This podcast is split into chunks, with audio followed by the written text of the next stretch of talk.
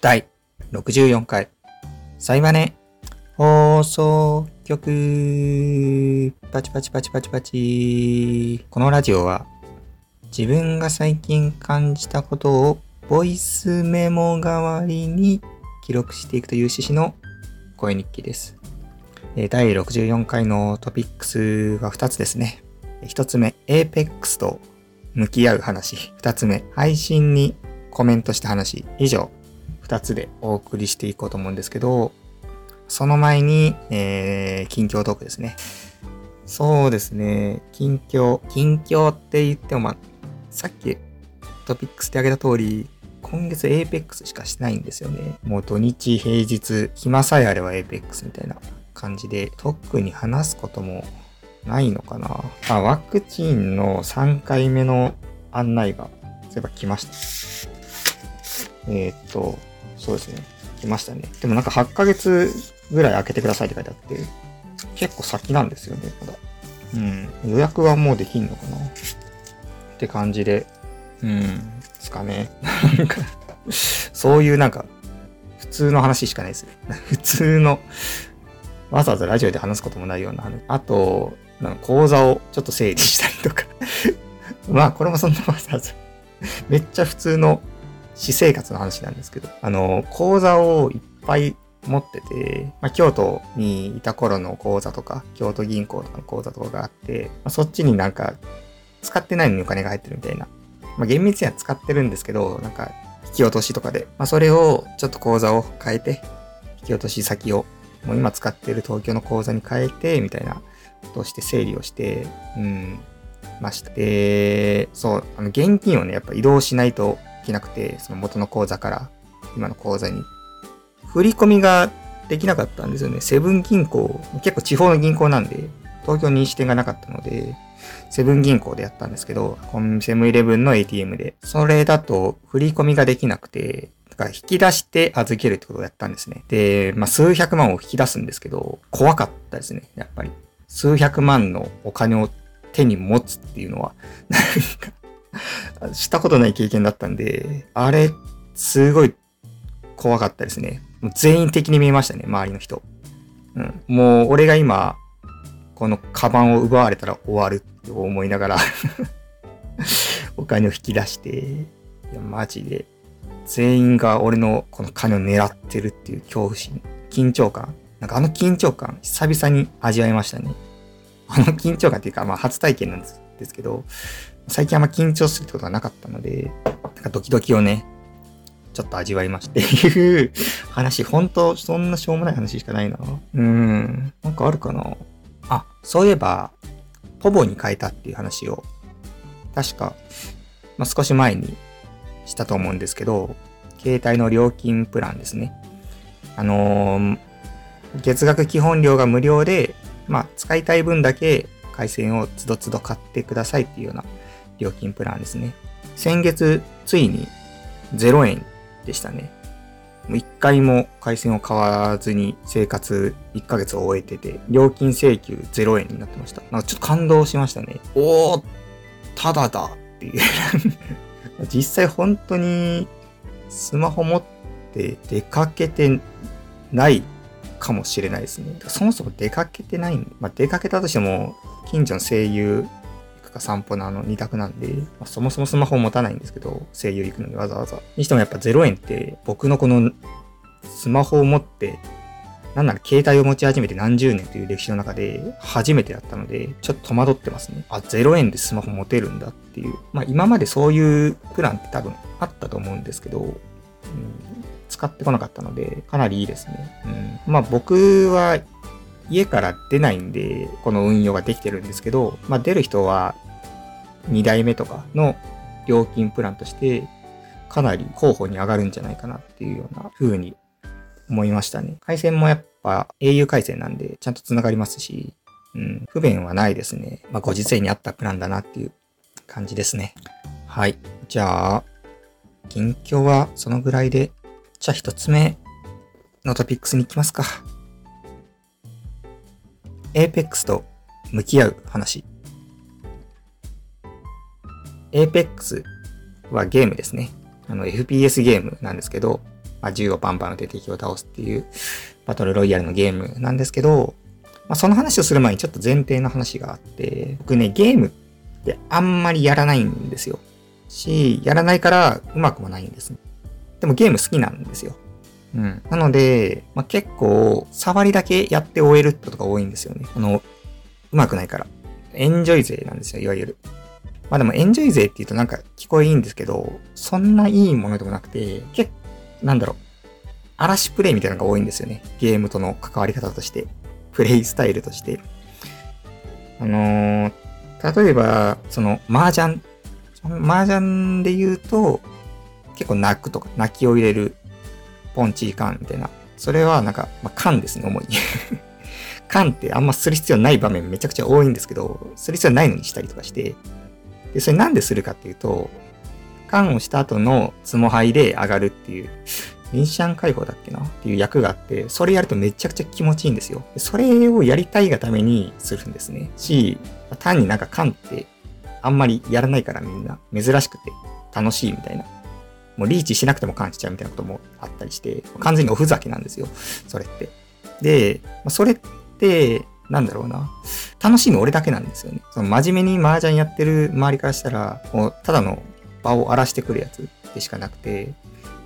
麻雀って、麻雀のやっぱ面白いところって、相手の街を何か考えたりとか、まあ、それに対して自分が何を捨てるか、つまり役を揃えに行くのか、降りて負けないようにするのかみたいな読み合いが楽しいというか醍醐味だと思うんですよね。その読み合いをまもう放棄してるんですよ。だから、僕って、その、僕のプレイスタイルって。場を、その場を荒らすプレイスタイルって。なので、真面目に麻雀やってる身からしたら、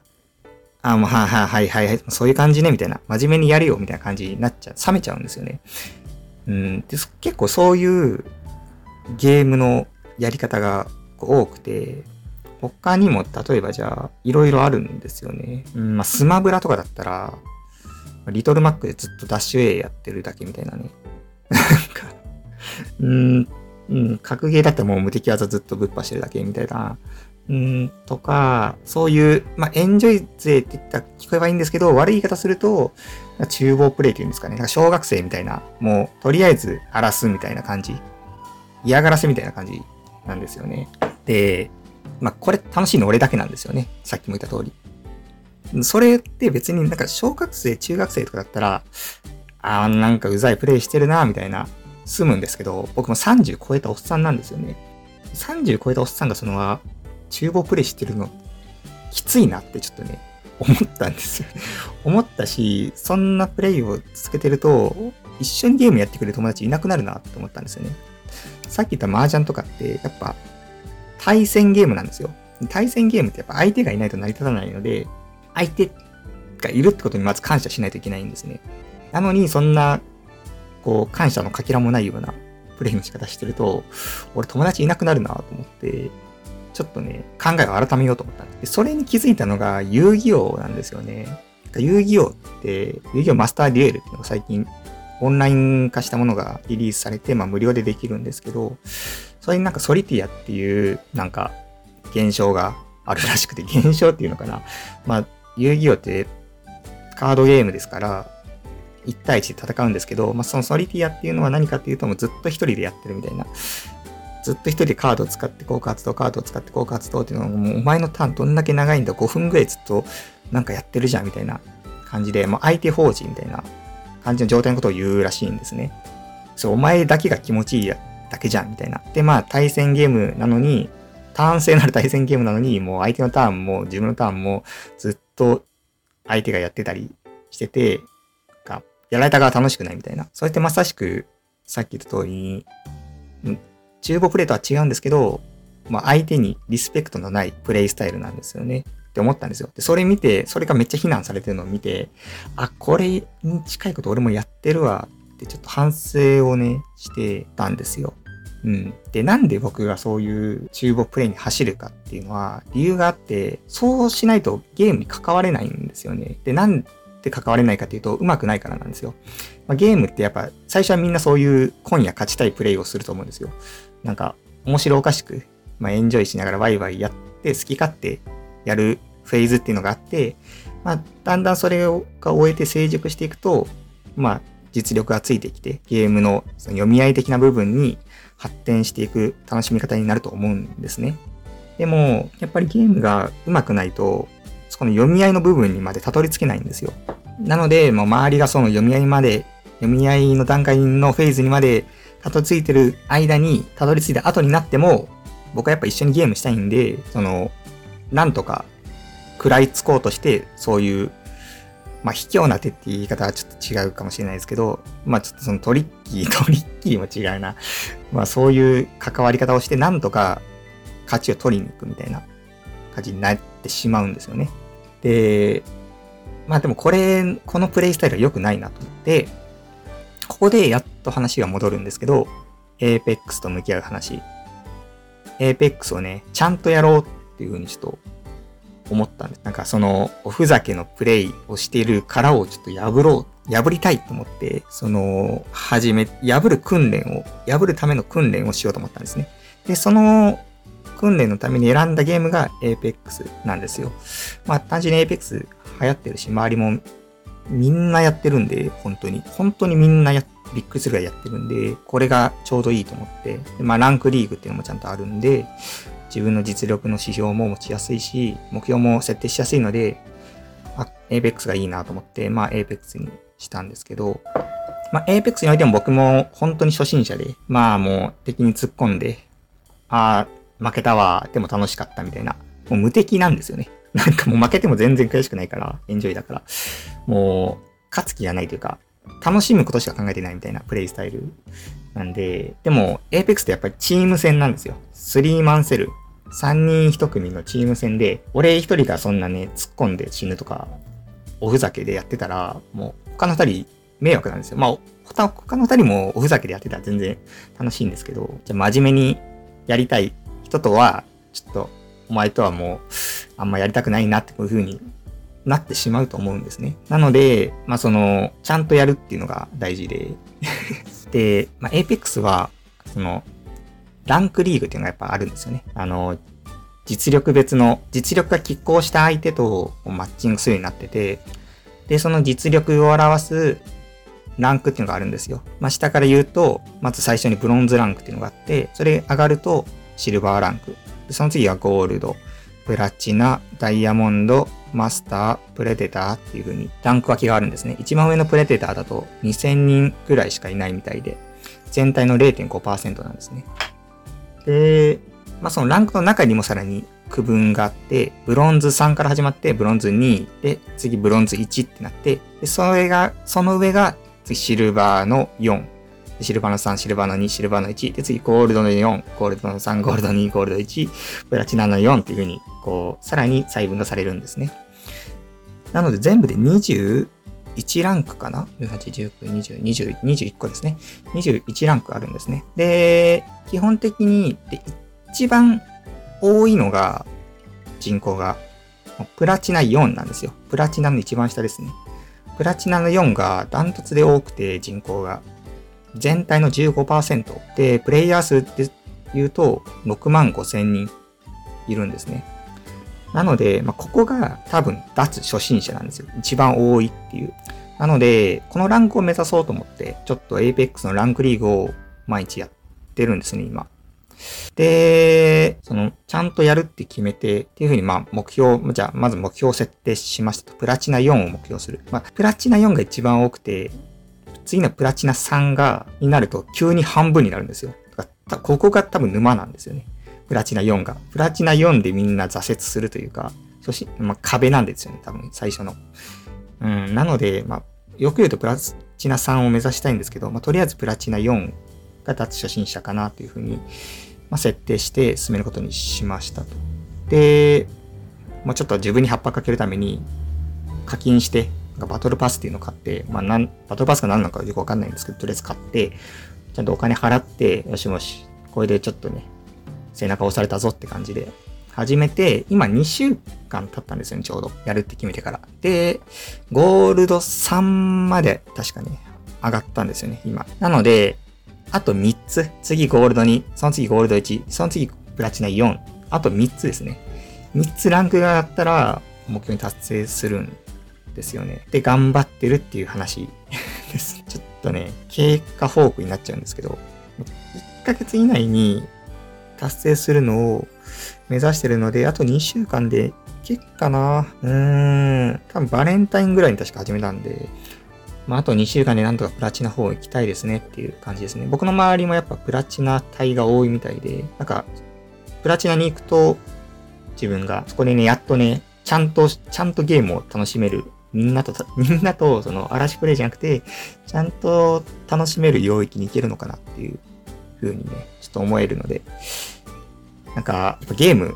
楽しみたいじゃないですか、どうせなら。僕、今までって結構触りの部分だけ上積みだけを楽しんでたみたいな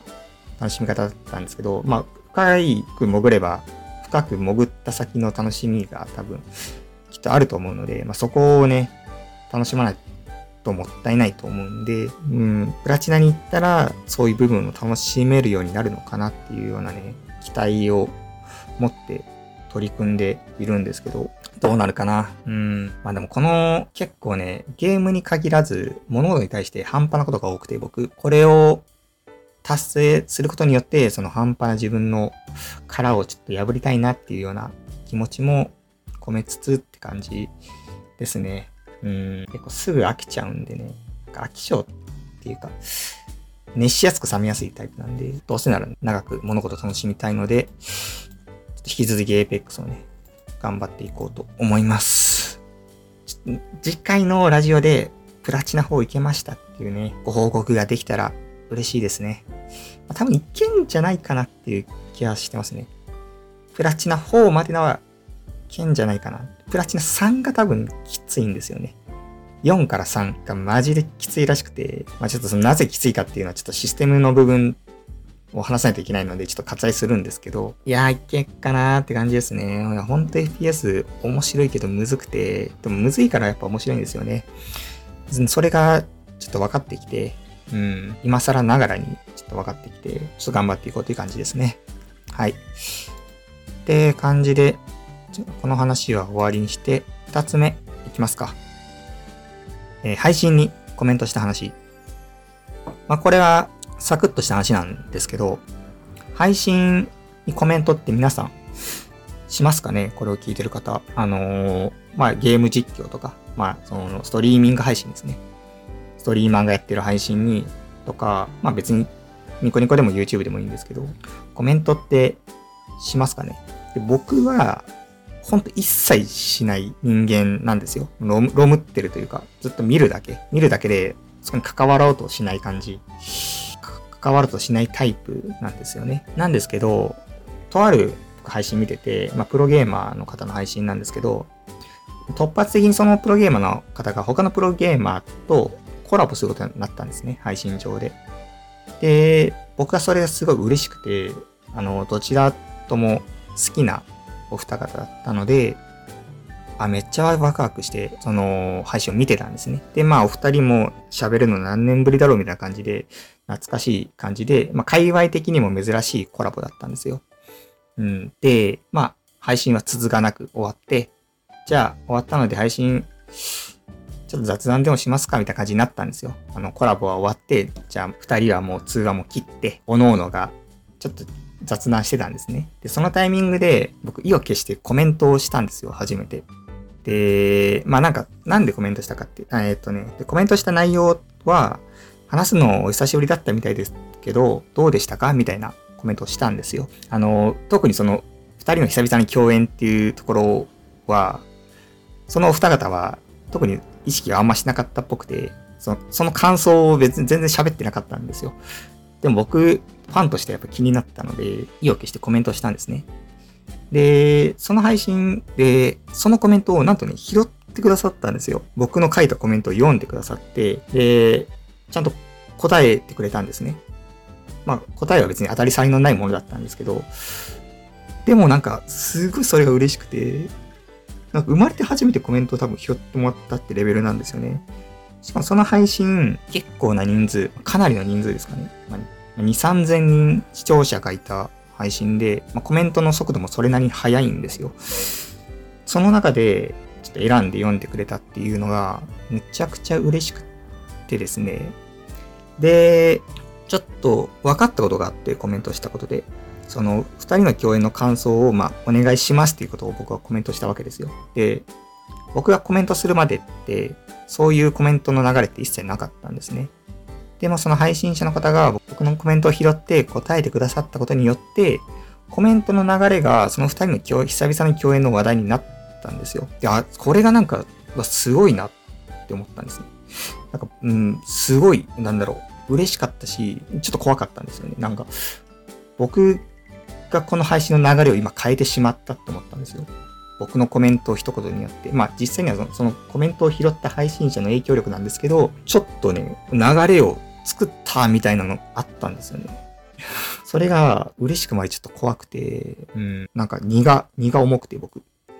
ま。基本は嬉しいんですけどね。まあ、よく結構コメントを積極的にする人って一緒に配信を作り上げているっていうね、自負がやっぱあるみたいなんですよ。この配信を盛り上げてるのはコメントしてる俺だとか、うまく話の誘導を作ってるのはコメントしてる俺だっていうふうに一緒にやっぱ配信を作り上げてるっていう気概がある方が結構いらっしゃるみたいで、僕はそれなんか何なんだろうって思ってたんですけど、それまでは。ちょっとそのコメントを僕が書いて拾ってもらって、その流れに話が配信全体になったことになったっていう経験を得て、確かにこれはなんか麻薬だってちょっと思いましたね。すごい気持ち、怖かったんですけど、やっぱり気持ちよかったんで、うん、すごかったですね。やっぱスパチャいっぱい払ってコメント読んでもらうっていう文化、もうすごく分かった気がしましたね。でもなんかその、ちょっと僕には荷が重いっていうのもあって、それ以降コメントはやっぱしてないですね まあ、それはどうしてもやっぱ聞きたいことではあったんで、コメントしたっていう、まあ、動機があるんですけど、もちろんね、その、コメント俺が盛り上げ、この配信俺が盛り上げるぞみたいな、そんなね、高尚な考えはなかったんで、単純な興味からのコメントだったんですけど、まあ、それが偶然そうなったっていう話ではあるんですけど、まあ、それ以降はしてないですね。まあ、ちょっとコメントする人の気持ちが分かったなっていう気がしましたね。僕はなんでコメントってなんでするんだろうって ずっと思ってたんですけど、別に、そのなんか、全然コメントがなくて、コメント欲しがってるのコメントがなくてみたいな配信だったら、もうわかるんですけど、もうその何千人って見てる配信で何百っていうコメントが流れてる中でなんで自分がわざわざコメントする必要あるみたいなそこで何かが変わるとも思わなかったのであんまり気持ちがわかんなかったんですけどそういう人たちの気持ちがちょっと分かったっていう話ですねはいじゃあまあ以上かなトピックスはじゃあ引き続いてエンディングです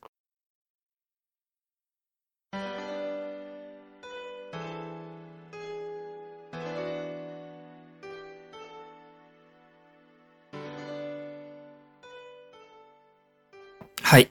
エンディングです。第64回ありがとうございました。聞いてくださった方、本当ありがとうございます。えー、っとですね、このラジオ聞いてる方は本当相当コアだと思うんで、そんな大々的にやってますってもう最近言ってないですし、細々ひっそりやってるんで、相当なもの好きだと思うんですけど、いや、ありがとうございます。ってことでね、まあ、今月も終わろうかなと思うんですけど、そうですね、エンディング、まあ、最近寒いですね。最近寒いですね。もう無難なお天気トークから入りますけど、エンディングでお天気トークっていうのも変な話ですけど、いや、寒いですね。でもやっぱ嬉しいですね、寒いの。うーん。なんかこれから多分春になって暖かくなるんでしょうけど、いやもう本当に寒いのが好きなんで僕、あんま春になってほしくないですね。うーん。で、まあ結構やっぱコロナ前は、それでもやっぱ春結構待ち遠しかったんですよ。寒いの好きなのに。っていうのもやっぱり服装に飽きてくるんですよね、冬って。ずっとコート着てて出かけるんで。だから、まあ暖かくなるとコート脱いで、ちょっと明るい服着ようっていう風に服装が変わっていくので、そういう意味で、まあ季節の変わり目、まあ楽しみではあったんですけど、もう家出なくなった、家出なくなって服もそんなに買わなくなっちゃったので、そういう楽しみも本当になくなってしまって、単純に春への楽しみが何一つないっていう感じですね。まあ、過ごしやすくなるとは言うんですけど、まあ、家にいるしな、基本。家過ごしやすいし、冬でも。うーん、し、なんかやっぱり寒い中、うわ、寒って言ってるのが好きなんですよね。まあ、ちょっと今アラームが鳴ったけど、まあ多分大丈夫でしょう。音は乗ってないと思うんで。ちょっとアラーム切りましたけど、うん、やっぱ寒い、まあ、正確には寒い中で温まってるのが好きなんですよね。うん、まあ、寒い寒いながらストーブに当たったりとか、まあ、こたつでアイス食べたりとかがやっぱ気持ちいいんですよね。あれなんで気持ちいいんでしょうかね。うーん、なんか露天風呂とかもそうじゃないですか。冬の露天風呂とかってめっちゃ気持ちいいですよね。外寒い中あったかいお風呂入るみたいな。やっぱそういう何かがあるんでしょうね。うん。なので、まあ、僕が冬好きっていうのは多分動物的に、動物的な本能なのかもしれないですね。うん、し、なんか、あったかいとバカになっちゃうんですよね。まあ、もう本当にもともとバカなのに、さらにバカになると、もう収集大変なことになるんで 冬ぐらいのちょっと緊張感がね、多分僕ちょうどいいと思うんですよ。うん。まあ、バカに突き抜けられるっていう意味ではね、夏とかもね、嫌いではないんですけど、うん、そうですね。夏も嫌いじゃないかな、確かに。やっぱ春と秋かな。中途半端なのが本当に、どうすればいいんだってなっちゃうんで、まあ本当冬と夏だけになってほしい。季節。冬と夏だけの国とかあんのかな、